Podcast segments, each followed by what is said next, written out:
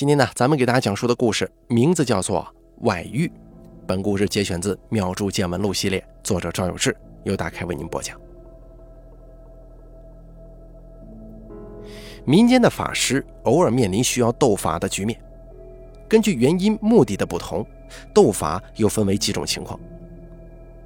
有的是为了显法立威，比如某位法师刚到一个陌生的地方，为了在此地立足。会选一个本地有名望的法师斗法，如果成功，乡里乡亲们都会四处传播他的故事，能够在这里站稳脚跟，接生意做。可是如果一旦失败，就只能换一个地方讨生活，有点像是习武之人的踢馆。而有的呢是受到斋主善信的委托，这种情况下，通常是斋主善信与他人结仇，对方请了会术法的人来整治他。而这个时候呢，就需要另请一位法师进行破解了。可是，通常有许多法师是不愿意跟人结怨的，拒绝接受。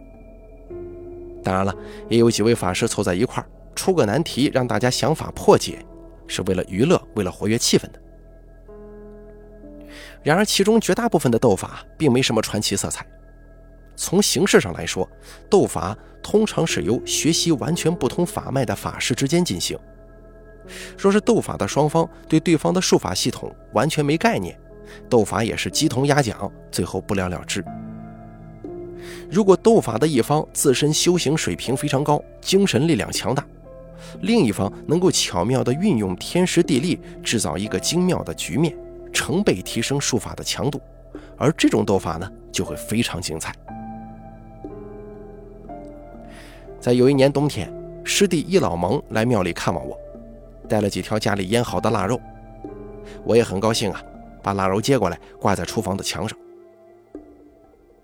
师弟易老蒙很多年前跟我一起在庙里跟师傅学习，后来出师了，没有继承师傅的衣钵，去创业开了一家传媒公司，偶尔会到庙里来帮我的忙。易老蒙问我：“最近忙不忙啊？”我说道：“还好吧。”就准备年前的法会了，还有一个多月，慢慢准备，不着急。易老蒙突然一脸贼兮兮地说：“我这儿啊有个斗法的活接不接？”我板起脸来说：“不接。”“别呀，你还没听什么事儿就不接吗？”“斗法的我就是不接，你知道人家是什么仇什么怨吗？”“哎呀，我这边啊都打听清楚了。”“你打听到的就是真相吗？”万一人家有特别大的仇怨，回头你挡着人家报仇了，他不会找你麻烦吗？易老蒙有点着急，解释道：“是我这边的一个合作伙伴，也是搞传媒的，我得仰仗他做生意，你就帮帮我的忙吧。”易老蒙一说到这儿，我就有些心软了。他毕竟是我师弟，他做生意遇见了我可能帮得上忙的，就应该伸出援手。那你说说吧，怎么回事？易老蒙瞬间笑容满面，说道：“哎呀，这个情况有点复杂，是一个大传媒公司的老板，最近说生意很糟，身体也不舒服，天天睡不醒。他女朋友还意外流产了，应该是被人下了害手。”我说道：“那是不是最近精神不好，身体生了病，当然耽误生意了？女朋友流产，这个我觉得是巧合吧。”也有可能是今年运势比较低，发生一些意外，这个正常。这都年底了，让他来庙里做一个拜太岁的法事不就行了？易老蒙说：“好像没这么简单呢。他也有认识的道士法师，听说他这个事儿有点麻烦，请了不少师傅了，都没能解决，就是希望找一个厉害一点的师傅，我就介绍你了。”我说道。你抽空把他带过来，我们面谈一下吧。我得搞清楚这到底怎么回事，有些蹊跷啊。易老蒙就答应了。在周二的下午，易老蒙开着车，带着一位身材高大的中年男人到了庙里。中年男子看起来有些憔悴，这都冬天了，额头上还冒着虚汗呢。易老蒙笑着介绍：“这位是李总，这位是赵道长。”我拱手向李总作揖，李总也鞠了鞠躬。李总轻声说：“我这次过来呀，是想麻烦赵道长。之前的情况您都知道了吧？”啊，我师弟跟我说了一个大概，但还是有一些问题的。李总就事坐在椅子上，一摊手说道：“你有什么尽管问吧。你为什么会认为你被人下了害手呢？”我认识的师傅也不少，都认定是有人在搞我，而且之前做过一些遣送解科，有些好转了，不然我每天得睡十五六个小时呢。我说道：“那就是这些师傅都没有办法彻底解决吗？”对呀。不然我怎么能让易总帮忙找人呢？我听说易总之前学过这些，认识的高人可能会多一些。那你都详细说说做了些什么事儿啊？哎呀，您不是都知道了吗？我女朋友流产了，我身体特别难受，经常浑身疼，还老睡不醒，这都已经持续一个多月了。我这个公司啊，最近又出了几个事儿，赔了三百多万呢。那您去医院看过了吗？当然看过了，医院也查不出什么，验血啥的，一切正常。你这个情况，我也跟我师弟说了。一开始我认为只是你的运势不好，身体出了一些毛病，而流产这件事情，我觉得纯粹是碰上了巧合罢了。回头做个超度，然后你年底做一下拜太岁，慢慢的就好了。但是你说。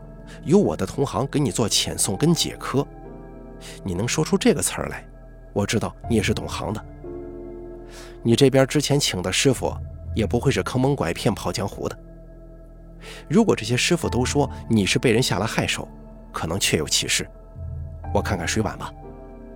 好啊，那就全拜托赵道长了。我从柜子里取了一个碗，接了点水放在坛上。请香、念咒、掐诀，一气呵成。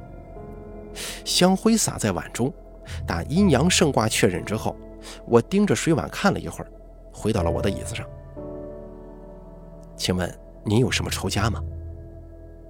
李总想了想说：“没有啊，做生意可能会得罪一些人，但也不至于有多大的仇恨。你没有仇家的话，人家为什么要害你呢？肯定是有人故意而为之的。”那我这儿能解决吗？只要确定是别人下了害手，肯定是可以解决的。这个世界上就没有破解不了的术法。但是你说那么多师傅都没能帮你解决，这个事儿就有点怪了。一两个师傅水平不行也就算了，很多师傅都解决不了的事情极为少见。我这边还有几个问题。李总颇有些不耐烦地说。还有什么问题啊？请问你女朋友流产具体是因为什么？李总挠了挠头发，说道：“就是他下楼的时候，地上有水结冰了，一下滑倒了，摔得挺重的。”你今年多大了？我呀，我今年四十三了。那你没有结婚吗？结了呀。那你有女朋友？这个，男人吗，哦，我大概明白了。李总有些不解，说道：“你明白什么了？你女朋友怕不是意外流产的吧？”说到这儿，李总突然面色凝重起来。我停顿了一下，接着说：“我刚才问你孩子是怎么流产的，你说话就不像之前那么利索了。我可以理解成你对这件事情很伤心。”同时也有可能是现场编了说辞来骗我。师弟一老蒙间气氛有些严肃，陪着笑脸插嘴说：“哎，呃，你水碗看出来什么没有啊？咱们就不要追究这些细节了，好好的把事情解决嘛。”李总表情依旧凝重，就是点了点头。我说道：“在水碗当中，我看到的是一对男女面对面站在一起。”但是这个男的伸出手，从背后牵着另一个女人。我想，比较符合实际的情况就是，你找女朋友的事情瞒着你老婆，而且一开始还有可能瞒着这个女朋友你是已婚的。李总说：“这件事情跟我现在的情况有什么关系呢？”我板起脸来说：“起先我问你有没有仇家，你说生意场上得罪人难免。我分析有几种可能。第一种可能，你们这个传媒行业是有可能会断人财路的，比方说曝光了一些见不得人的勾当，把某个表面上光鲜的公众人物的老底给揭了出来。可是这种情况下，一般是不会报复老板的，只会报复曝光这件事情的人。第二种可能，就是你抢了别人的饭碗，但这种情况很难在传媒行业出现。现在市场都网络化了，你不可能把谁打压的一点活路都没有，也不至于跟你有特别大的仇恨。李总微微点了点头，不置可否的表情。我说道：“这种情况，请人来搞你，难度是很大的，不是简简单单说话念咒就行。”首先要对你有很大的怨恨心，然后起码要得到一些你的信息，比如你的头发、指甲或者生辰八字。如果什么都没有，很难起到作用，这可能是你身边的人干的。李总笑了笑，没有打断我，示意让我接着说。我说道：“具体是你身边的谁干的呢？我想了几种可能。”一是看你赚了钱，眼红你的亲戚，单纯就是看你赚钱了不开心，想惩治你。第二就是怀恨在心的下属，你可能无意当中训斥了某个人，或者开除了谁，心生怨恨，请人来报复。但是这样一来，就跟水碗上看到的对不上了。李总一脸满不在乎地问道：“那你就能靠这个推理，推理出来谁下的害手吗？”我说道：“上面我提到的这两种情况，前者如果想找人害你，难度很大，因为不容易拿到你的信息或者头发、指甲；而后者容易获得这些东西，但这跟你之前说的情况是不符合的。”李总有些气愤，猛地拍了一下桌子，说道：“你的意思是我又说谎了？”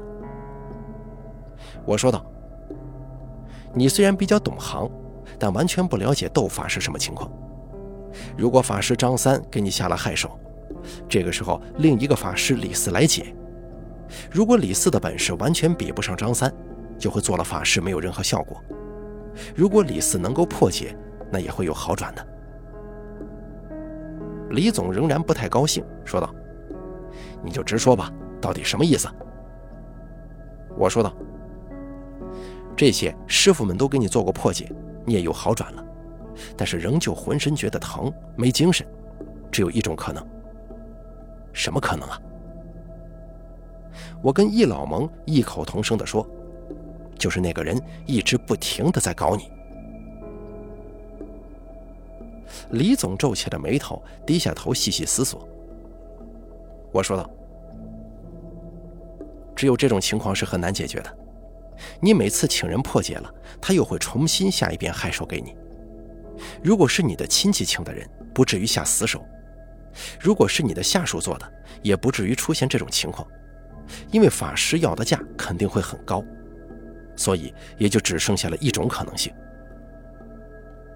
李总默默抬起了头，用一只手托着腮帮子，轻轻地说：“你说吧，我有心理准备的。”我说道。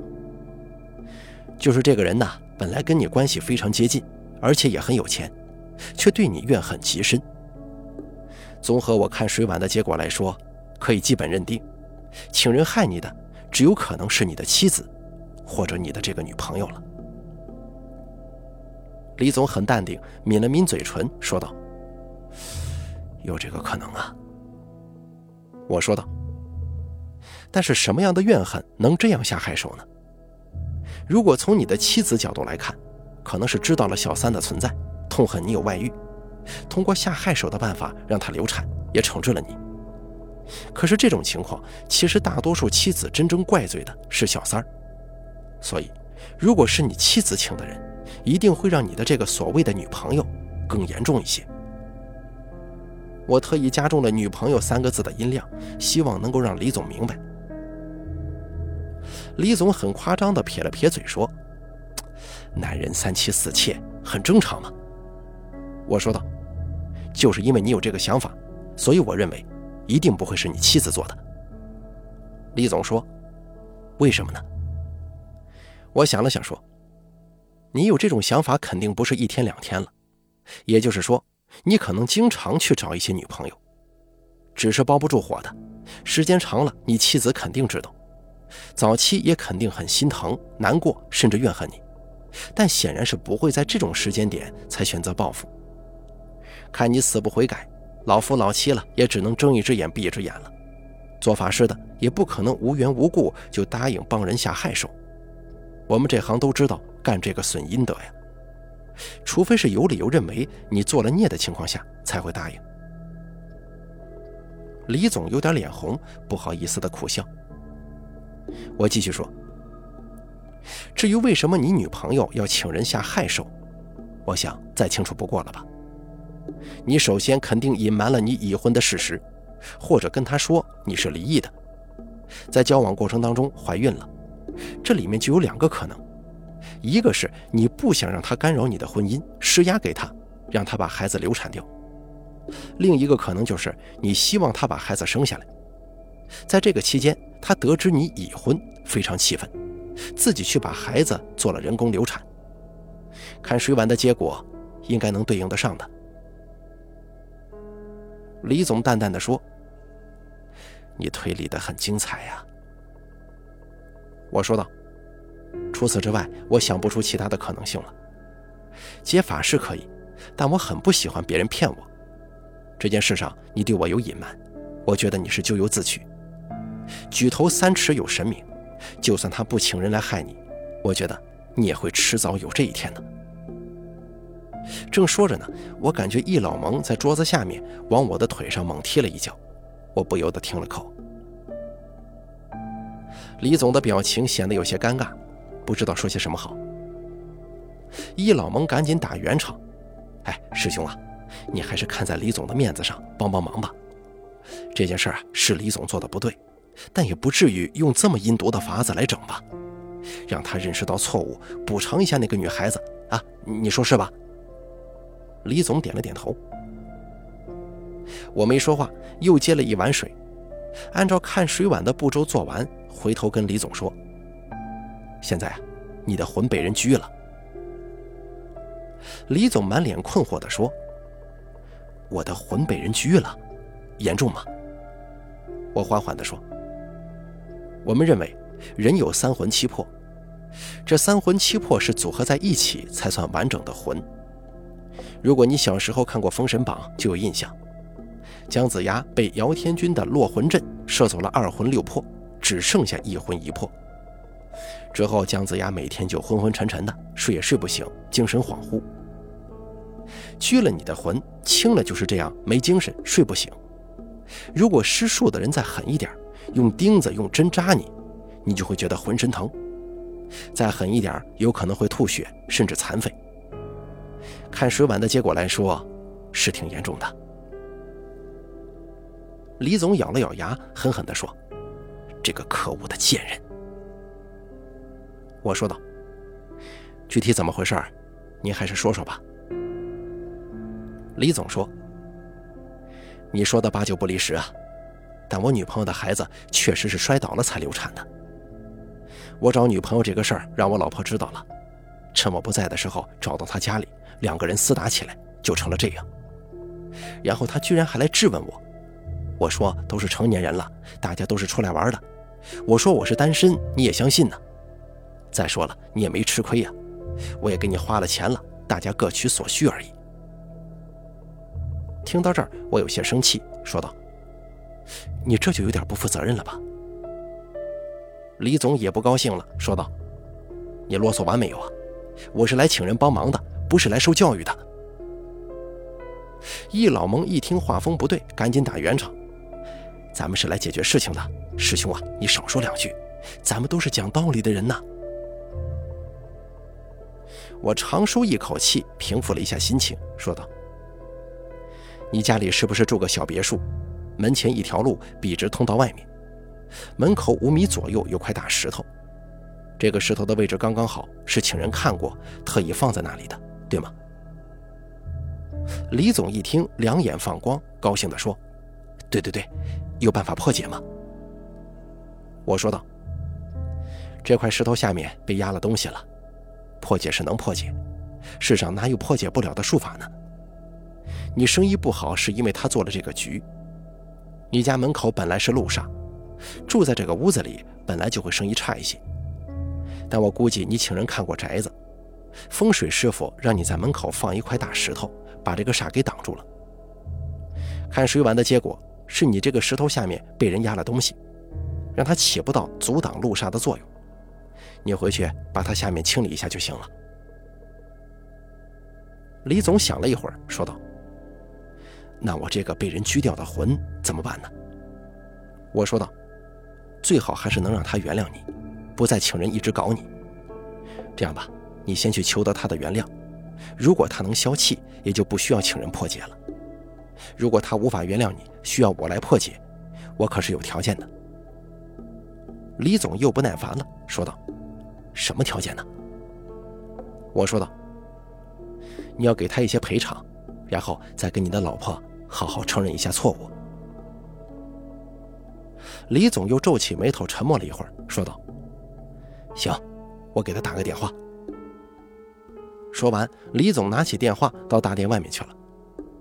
易老蒙朝我挤眉弄眼的，我白了他一眼，没搭理他。过了两三分钟，李总进大殿来说道：“他没接我电话，我到他那儿去一趟吧。”李总走了，只剩下易老蒙还留在庙里。我不悦地说：“这个人呢，我实在是不想帮他的忙。我帮了他，回头他继续这样乱搞，有什么意义呢？”易老蒙说：“现在的人不都这样吗？你没听人说，男人有钱就变坏啊？我不管。”他求到我这里了，就得听我叨叨。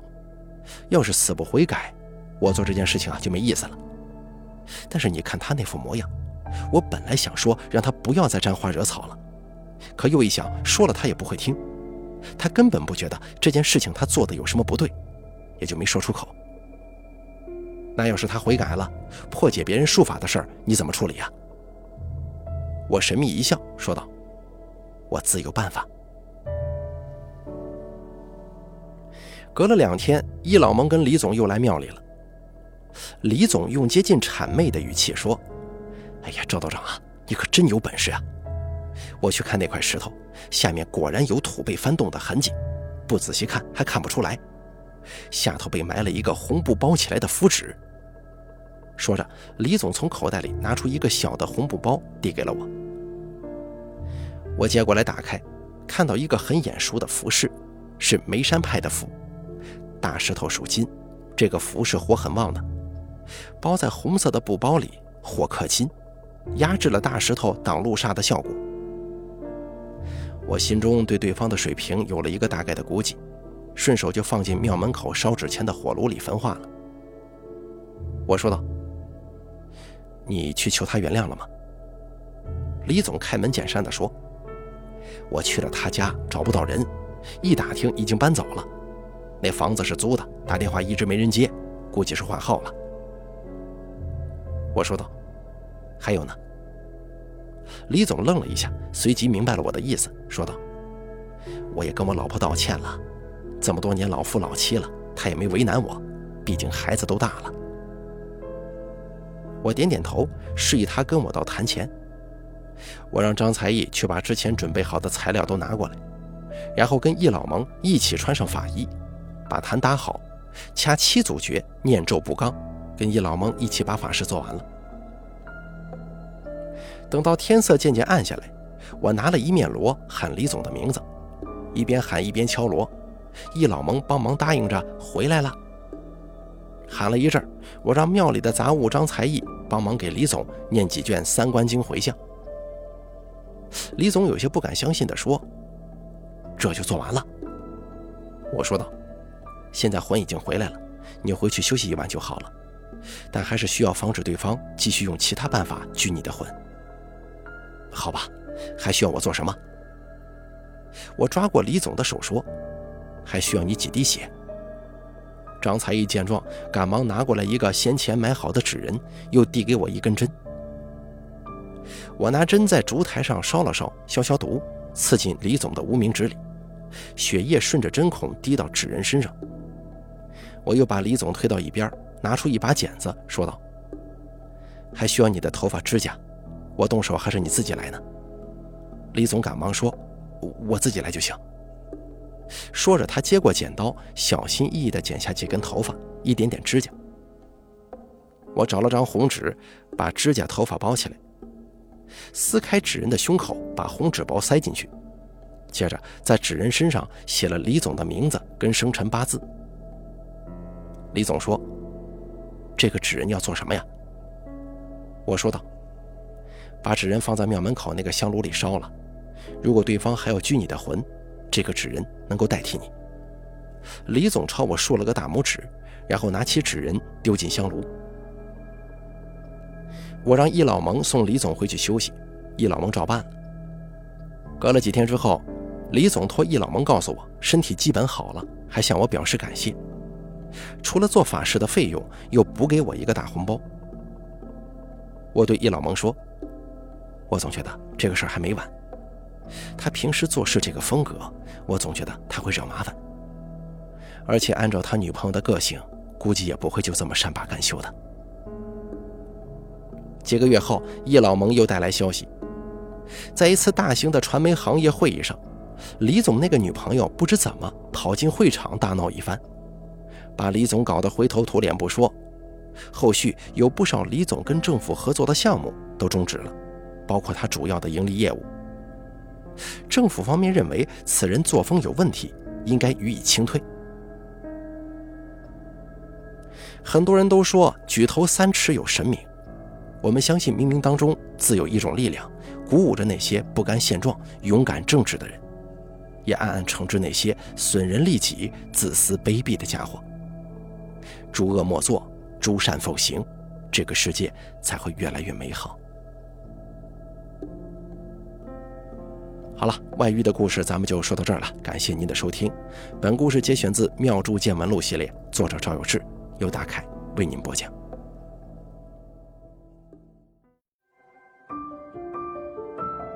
本期故事演播完毕。想要了解大凯更多的精彩内容，敬请关注微信公众账号“大凯说”。感谢您的收听。